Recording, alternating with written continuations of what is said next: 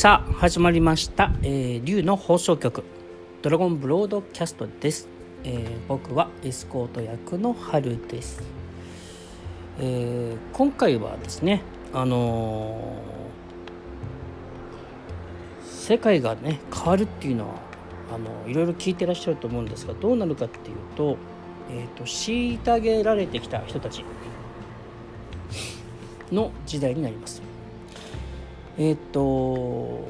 今まで価値がないというふうに扱われてきていた人たちもしくはあ勝ち組ではないと思わされてきた人たち、えー、もしくは、えーと、自分はうまく生きていけていないんだと思わされていた人たちこそ、実は尊いものを持っていてで、えーと、頭がいい人とかあ運動が上手な人とか、まあ、特技があるっていうんですかね、えーと、世渡りが上手というかあの、えーとまあ、実業が得意だったりね、えー、そういう人たちっていうのが悪いわけじゃないんですよ。悪いわけじゃないんですけどそういう人たちだけが価値があってね。でそうじゃない人たちに価値がないみたいな考え方。っていうのが少しおかしいです。まあ少しおかしいっていうか、ちょっとオーバーに言えばちょっと狂った考えなんですね。なぜかっていうと,、えー、と今言った人たちってそのなんかあの優秀な人たちっていうのかな？っていうのは本当一部ですよ。で一部な人優秀っていうのは優秀じゃないっていう考え方があるから優秀っていう考え方が使えるんですよね。つまりたくさんの優秀じゃないと思い思い込まされてる人たちのおかげで優秀だって思えてるわけなんですけどまあそんな難しい話はまあいいかいいとしてえっ、ー、とですねあの今まではその一部の人たちに価値を置いてたけどでもそれって永遠にですよみんなが幸せになるシステムじゃないじゃない考え方じゃないじゃないっていうことも言えると思うんですね。っていうか言えるんですよね。えーでじゃあどうするの？っていうと今まで虐げられてきた人たちとか、えーと、価値を認められなかった人たち、えー、50歳、えー、55歳で、えー、独身で、えーと、家庭持ってなくてお金もコンビニで働いていて年収200万ぐらいですとかそういう人たちをなんかこう悪い人とか、うん、悪いというか価値がないみたいにねそういう考え方もあったのかもしれないでそうでは全然ないよという。別にあの立場が逆転するっていうことでもないですよね。今まで幅利かしてた人たちがなんか虐げられるっていうそういう悲しい話でもないです。ね。それじゃいつまでたっても虐げられてる人たちが生まれちゃうんで、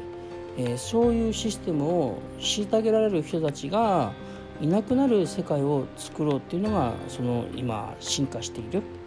えーと、技術だけじゃなくてマインド心もですね、えー進化している現代の僕たちの作る世界なんですね。うん、そうするとですね、えーと、全ての今ですねいろんな芸能文芸術、えー、あとビジネスの世界でもですよ、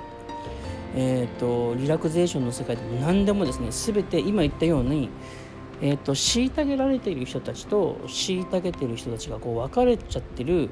まあ、勝ち組と勝ち組じゃない人たちって分かれちゃってるみたいな世界を今みんなが、えー、それぞれの活動の仕方によってビジネスだったり芸術だったりね芸能だったりあエンターテインメントだったり、えー、もしくはそれは育児だったり学校だったりいろんな形で新しい学校新しい育児新しいビジネス新しい芸術が出てきて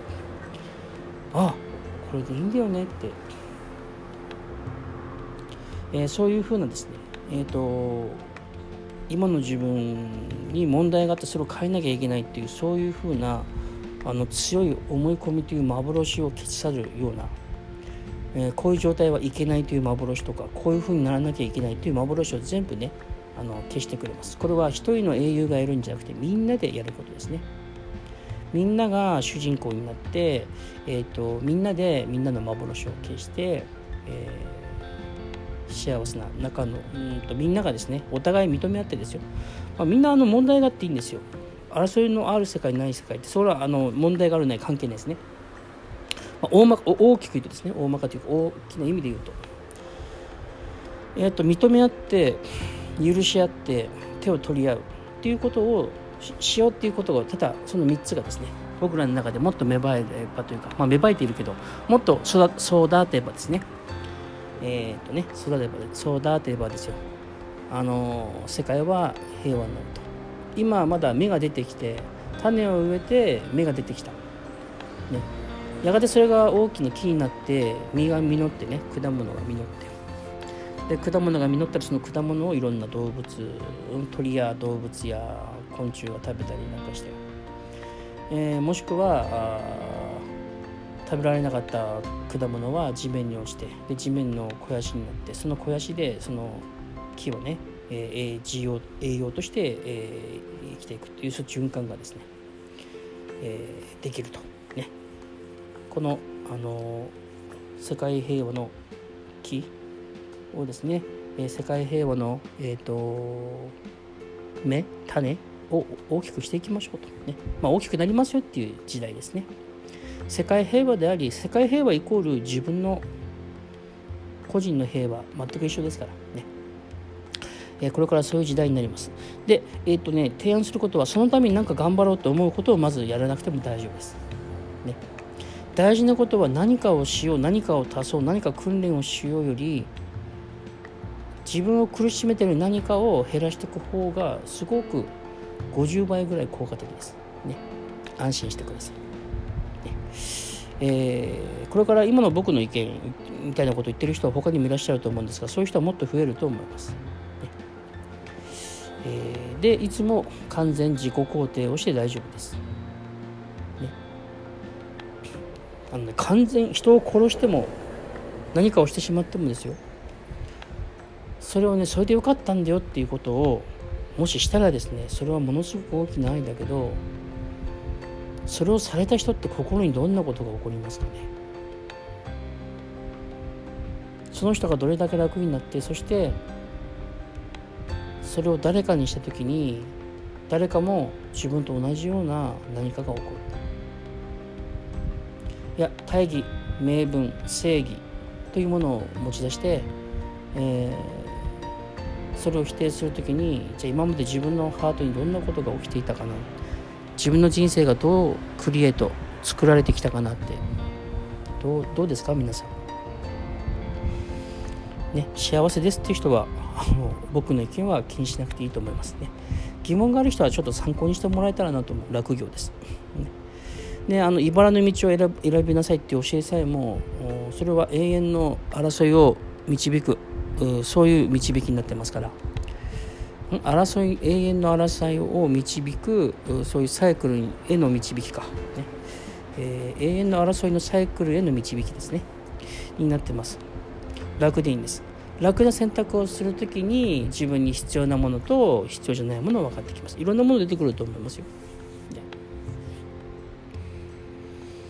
例えば結婚とかね。結婚っていうそのあの、えーと、子供を産む大きな家族あ家族を作るっていうことはこれは素晴らしいことですけどでも結婚という契約を結ぶ必要があるのかとかね。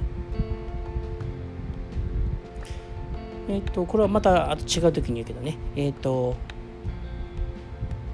よく僕離婚って話出ちゃうのはなぜかっていうと一概にいないんだけど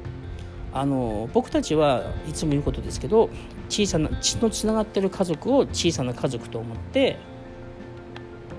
愛を学び、えーと、自分の家族や血のつながっている家族や自分の友人知人身の回りの人たちを幸せになることを願って生きている、まあ、もちろんそのステージじゃない人もいる。それは自分さえ自分だけを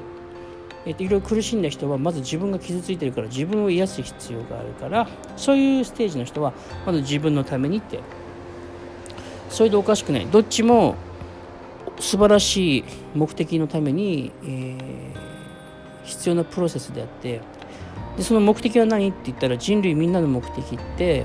生きとし生けるもの全てが大きな家族でその大きな家族みんなが幸せになる世界を作ろうと。ね。そういうもんですけどね、えーと、そういうプロセスの中で僕たちはいろいろね自分のためにっていう体験したり、えー、家族さえ良ければいい。自分の知り合いだけ幸せであればいいっていうような感じからどんどんみんなが幸せになろうよっていうふうに成長していくっていう話ですけどあの契約 あの結婚という契約はちょっとそれをね小さな家族だけにちょっとこう執着させがちなんですよね。えーと、子供を作るのは素晴らしいし一緒に、えのカップルで住むのも素晴らしいことですけど、えーと、契約で縛る必要はないからとかねこれもまた新しい考えですよ。ね、こんなふうな新しい発想いろいろ出てくるでしょもっといろんなところでいろんなジャンルでねえーと、エンターテインメントでも、えーと、このスピリチュアルの世界でも古いスピリチュアルとまた違う意見がどんどん出てくるきますよ。もちろん新しい意見っていうのはもともとある本質的なあ意見です。あのただ、えーと、誤解された誤解された情報に埋もれちゃっているスピリチュアルのエッセンス、えー、と本質的なスピリチュアルがもっとこれからねみんなに広まると思います。僕たちのハートをより愛で満たすためにね。私たちみんなは全ては愛でできています私たちみんなは全てはいつも愛を求めています私たちみんなは許し合い手を取り合い認め合えば